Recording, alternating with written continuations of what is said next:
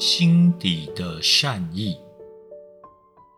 一位盲人坐在纽约公园里乞讨，有个人走过来问他是否有人慷慨解囊。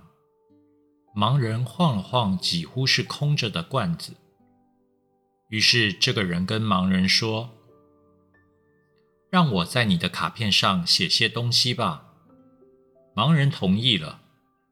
晚上的时候，那个人又来了。嘿，今天情况怎么样呢？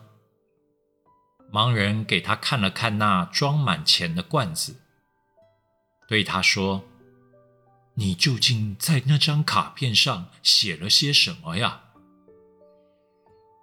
那人回答：“哦，我只是写今天春意盎然，而我却看不见。”在一个灿烂的春日，双目失明会是一个什么样的感受呢？